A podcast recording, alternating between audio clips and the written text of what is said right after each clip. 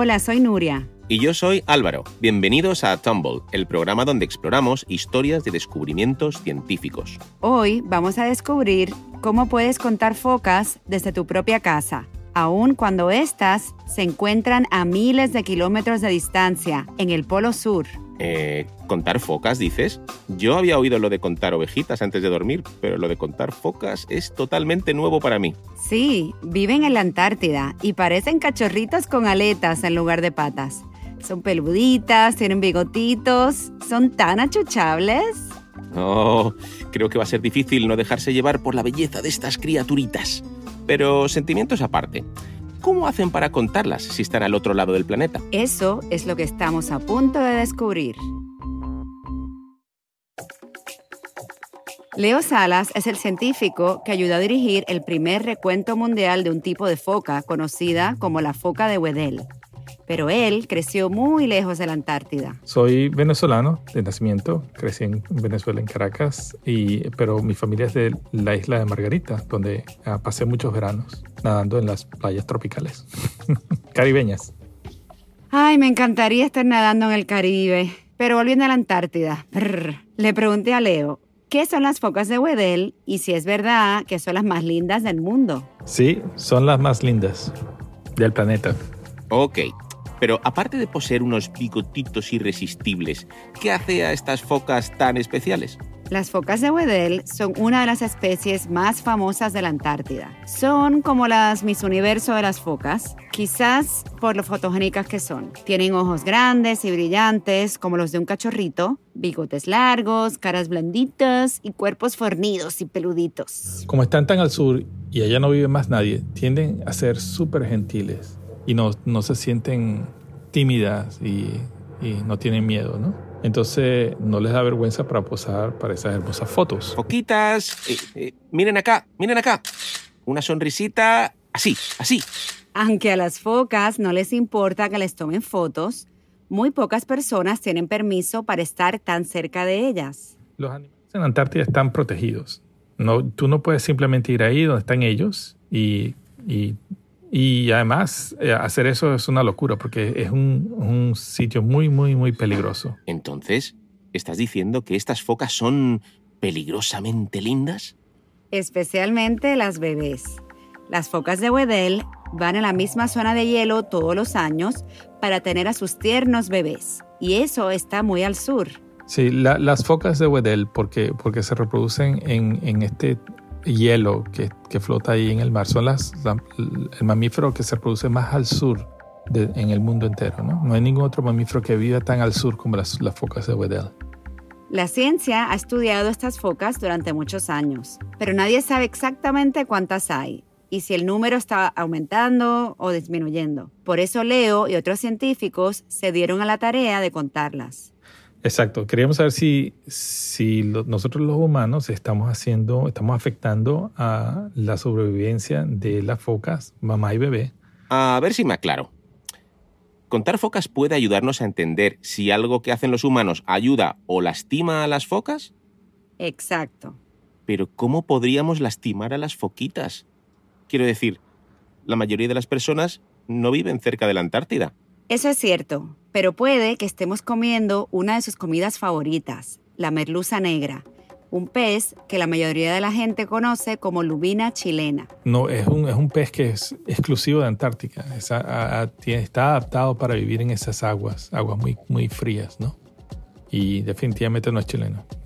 Se consume en todos lados, uh, sobre todo en mercados bastante costosos. Por lo que yo sé, la lubina chilena es un pescado más bien caro que se come en restaurantes muy elegantes. Leo dice que las focas lo conocen como merluza negra y nosotros como la lubina chilena, pero ni es lubina ni es chilena.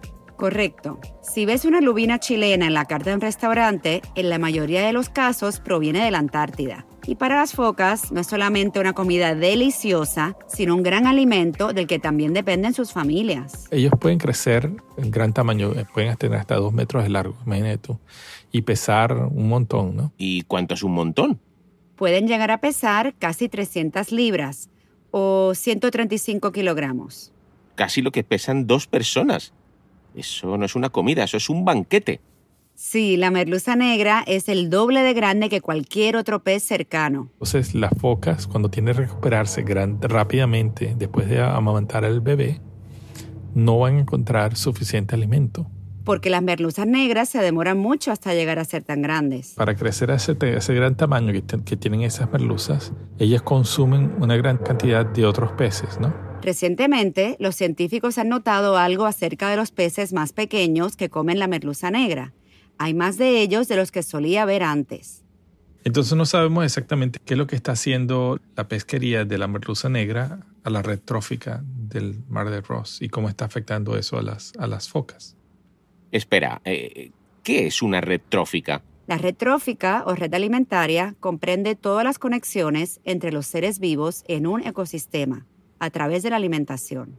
O dicho de forma sencilla, ¿quién se come a quién? Exacto, es un equilibrio delicado.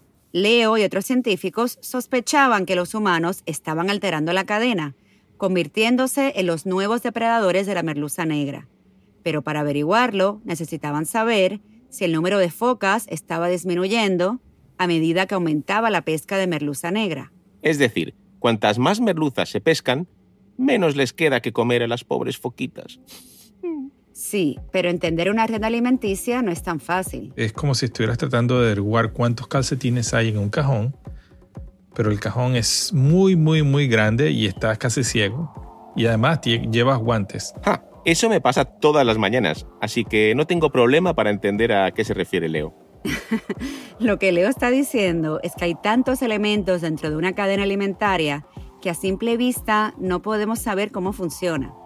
Entonces, hacer un recuento exacto de cuántas focas hay es el primer paso para entender. Pero, ¿no es la cantidad de animales lo primero que se debe saber sobre una especie grande y famosa? Se sabe, por ejemplo, más o menos cuántas jirafas hay. Tienes razón, pero ha sido difícil contar las focas de Wedel por el entorno en el que viven. Oh, sí, hielo resbaladizo y todo eso. Los científicos habían intentado contar las focas antes, pero Leo tenía razones para creer que el último conteo fue demasiado alto. Lo que pasó es que esos conteos que hicieron antes de, las de las focas de Weddell los hicieron desde usando helicópteros. ¿Contar en helicóptero? Suena mejor que contar desde la Tierra. El problema es que hicieron eso en los sitios donde había focas y las focas no están en todos lados, están solamente en, en, algunos lados. Los helicontadores sobrevolaron un par de áreas con focas, tomaron fotos y las contaron y luego multiplicaron ese número por el resto del área del continente, pero calcularon más de la cuenta. Y ese estimado fue eh, increíble, ¿no? Casi un millón de focas, ¿no? Eh, 800 mil, 900 mil. En otras palabras, no hay la misma cantidad de focas en todas las partes de la Antártida. Claro, ya lo entiendo.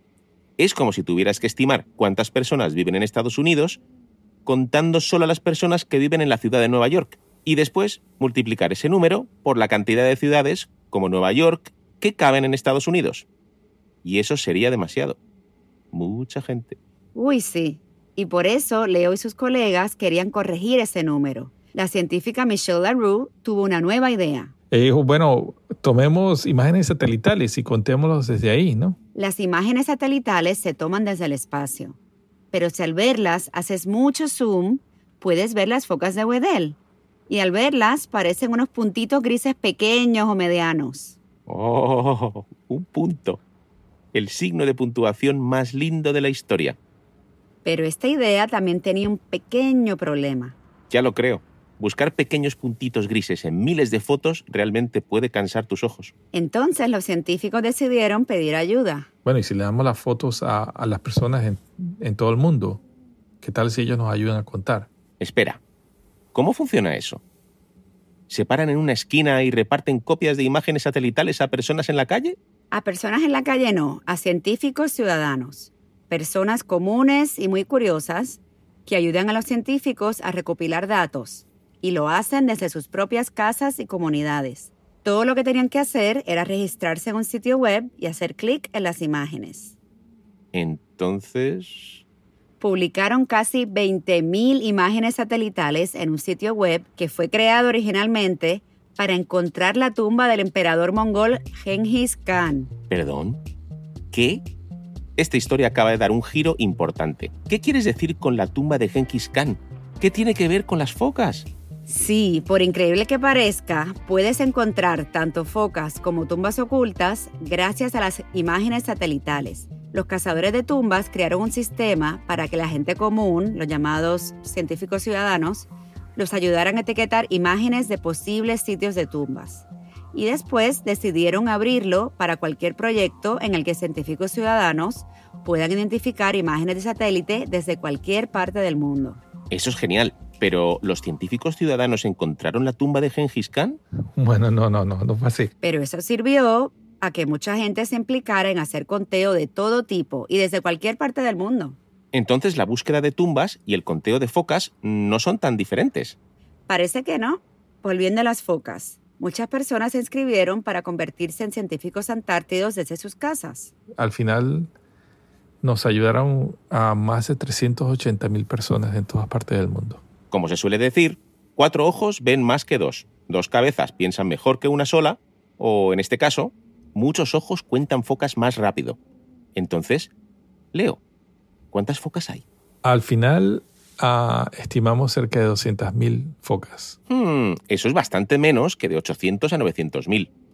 Y entonces, ahora que tienen ese número, ¿qué sigue? ¿Qué hacen con él? pueden intentar predecir los cambios en la red trófica, comparando el número de focas con el número de merluzas negras capturadas por los barcos de pesca. Y eso también refleja también que ellos están interesados en la conservación, ¿no? en preservar estas lindas focas, ¿no? Y asegurarse de que la pesquería de la merluza no las esté haciendo mucho daño. Y también podrían hacer algo parecido con otras especies de la Antártida, como pingüinos y orcas. Claro, entonces así podemos unir los puntos entre diferentes especies en el ecosistema y tratar de entender cómo les afecta nuestra presencia en la red alimentaria.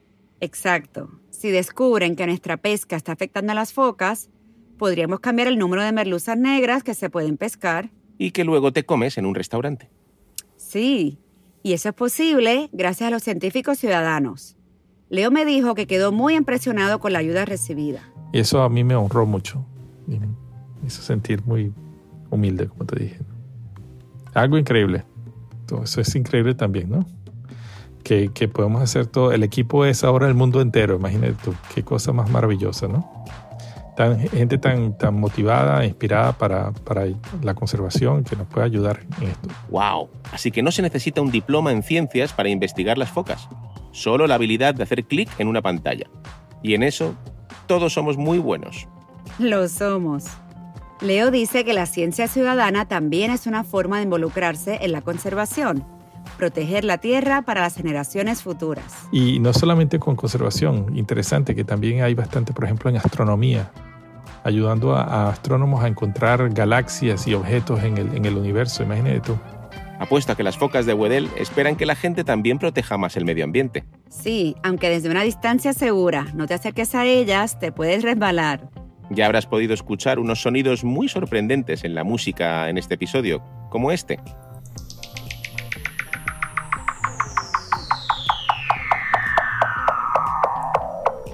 Ese sonido es en realidad una foca de Weddell. Parece ciencia ficción, pero en realidad son los sonidos que las focas hacen bajo el agua para comunicarse. Ahora, ¿puedes escuchar las focas en la música?